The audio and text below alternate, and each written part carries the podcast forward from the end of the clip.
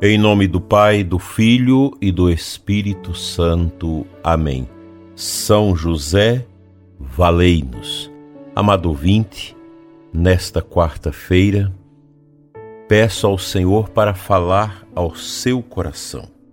A oração da coleta, no início da Santa Missa de hoje, traz para nós a seguinte palavra: Levantai, ó Deus, o ânimo dos vossos filhos e filhas, para que, aproveitando melhor as vossas graças, obtenham de vossa paternal bondade mais poderosos auxílios.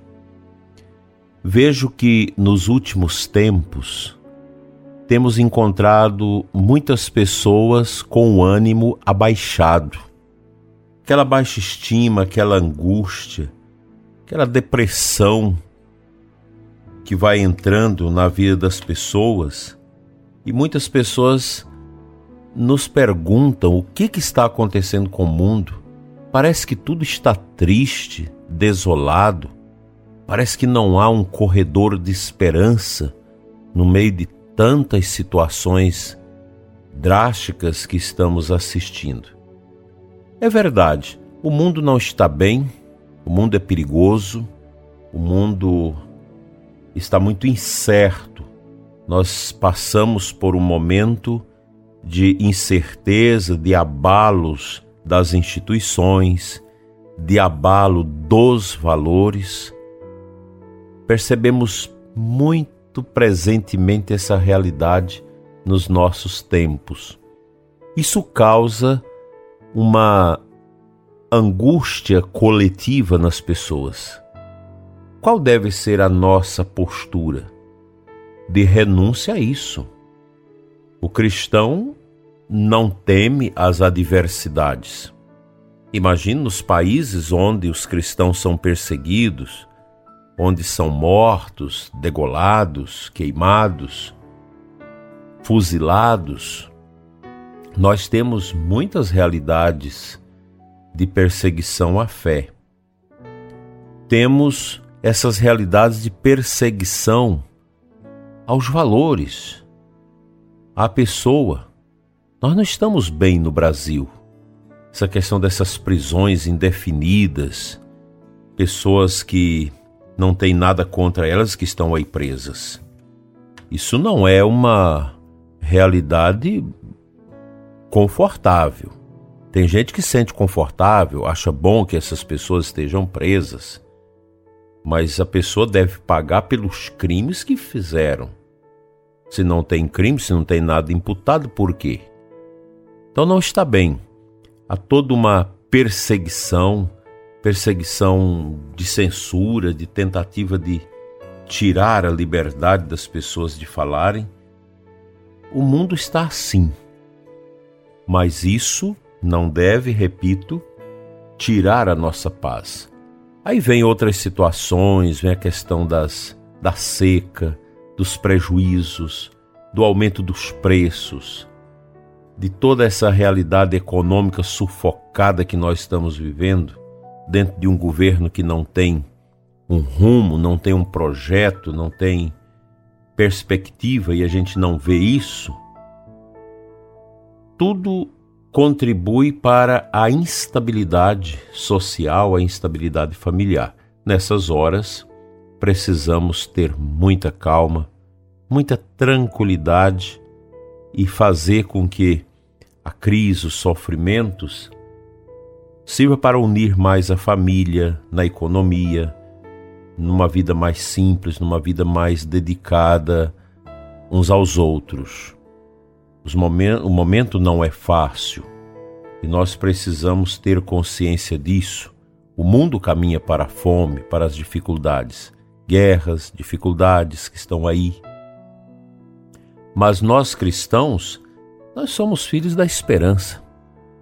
O brasileiro já sabe como lidar com crises e mais crises que nós vivemos desde muito tempo, desde a minha infância que a gente vive atolado nas crises de governo, uns mais, outros menos.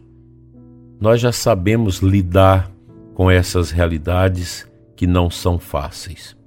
E tudo isso vai criando um ambiente de instabilidade também no, no coração das pessoas. As pessoas começam a ter angústia por causa das dívidas, por causa de aval, por causa da empresa que está fechando. Eu tenho escutado muitas pessoas relatarem que vão fechar seus negócios porque estão operando no vermelho, não sabem o que fazer. Nessas horas tem que ter muita calma, muita tranquilidade, muita perspicácia e, repito, união na família. Se nós perdemos a união na família, aí piora tudo. É preciso ter compreensão, os filhos, compreensão com o pai que está desempregado, com o pai que está fechando seu negócio. É preciso que a esposa, o esposo converse melhor, sejam transparentes um com o outro para superarem junto as crises. Essas coisas passam. Nós confiamos na graça de Deus e a gente vence com essa força da esperança que o Espírito Santo coloca dentro de nós. Levantai, ó Deus, o ânimo dos vossos filhos e filhas. Tome posse disso tome consciência que Deus pode nos levantar. Nos momentos de crise, de dificuldade, nós necessitamos de sabedoria, discernimento, prudência para lidar com as situações complexas. Quem tem essa abertura a esses carismas da sabedoria espiritual vai com certeza romper esse tempo difícil, esse tempo doloroso, esse tempo de certas incertezas que vão pairando no mundo, no ar. Confiemos, nós somos cristãos, repito, o cristão ama em todo tempo, o cristão adora em todo tempo, o cristão ora em todo tempo e testemunha sua fé em todo tempo. Que Deus nos ajude nessa batalha espiritual para vencer o desânimo. E geralmente, quando esse desânimo vem, é uma espécie de depressão que afunda o sentido da vida da pessoa e logo a pessoa não quer mais ir à igreja, começa a beber, começa a dar vazão a vícios, a realidades complexas, dolorosas, fúteis. É preciso vigiar. Nestas horas, a gente vigia e ora, pois é preciso vencer as tentações do tempo. Não pense você, prezado ouvinte, que o inimigo também não faz os seus trabalhos nessas horas, levando as pessoas ao desespero, ao medo, às incertezas. Tenhamos a coragem de dizer: sim, Senhor, eu creio. É a tua graça, o teu poder que vai me levar adiante, me colocar para frente, me colocar de pé, arrancando, extraindo de dentro de mim tudo que é tristeza, que é dor, que é sofrimento, medo, tudo que é timidez, depressão. Isso não tem lugar na nossa vida. Repito mais uma vez: muita união na família muita união na sua comunidade, com a sua pastoral, com seu apostolado, com seu grupo. É hora da gente viver a simplicidade numa relação bonita de amor, de paciência, de perdão, de compreensão. Deus vai dando direcionamento para os seus filhos que o amam. E nós queremos estar no rol desses filhos batizados que amam verdadeiramente a Deus.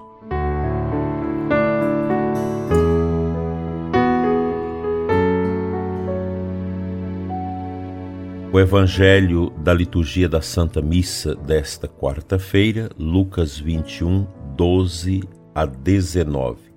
Compartilho com você do, cap... do versículo 16 ao 19. Palavras de nosso Senhor Jesus Cristo: Sereis entregues até mesmo pelos próprios pais, irmãos, parentes e amigos, e eles matarão alguns de vós. Todos os odiarão por causa do meu nome, mas vós não perdereis um só fio de cabelo de vossa cabeça. É permanecendo firmes que ireis ganhar a vida. Interessante, lembro de uma história que li do tempo do comunismo extraordinariamente radical na Rússia, naquela década de 70, 80, que é pior do que hoje. O relato de um pai que foi entregue pelo filho às autoridades comunistas porque o pai era cristão. Escutava a Rádio Vaticano, que virou suas antenas para a Rússia naquele tempo, para manter a unidade dos católicos na clandestinidade e na perseguição. Mas é assim mesmo. Dentro desses sistemas de perseguição aos cristãos, a ideologia dessa gente é tão diabólica, tão satânica, que um filho é capaz de perceber que, pela ilusão da ideologia, que o pai não está de acordo com o sistema e que o sistema é bom. Então vou entregar o pai porque na escola eu aprendi que devo entregar o pai se ele tiver comportamento cristão. A perseguição é assim. Nós celebramos há poucos dias o os mártires vietnamitas, Dom André e seus 116 companheiros mártires que do, num período de 200 anos aí foram sendo martirizados. Lá tem a história bonita de um sacerdote, São João Werner, que foi entregue aos prisioneiros por um cristão da comunidade. Certamente se vendeu uma coisa assim e ele foi realmente, depois de alguns dias preso, decapitado, deixando um tesouro maravilhoso que são suas cartas do cárcere, lá da onde ficou preso esperando o momento da degola. O ser humano é assim mesmo. Não é à toa que a Sagrada Escritura diz: Maldito o homem que crê, que confia no outro homem.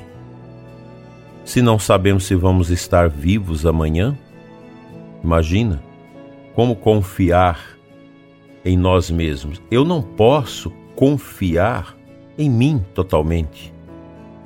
Mesmo você e eu, nós não sabemos bem o que somos. O que somos também capazes de fazer, às vezes por medo, por insegurança, por timidez, por falta de coerência, sei lá, tem tantas realidades que nós podemos ser vítimas delas e perder a nossa união com Deus e até mesmo a nossa salvação. Portanto, vigiai e orai para não cairdes em tentação.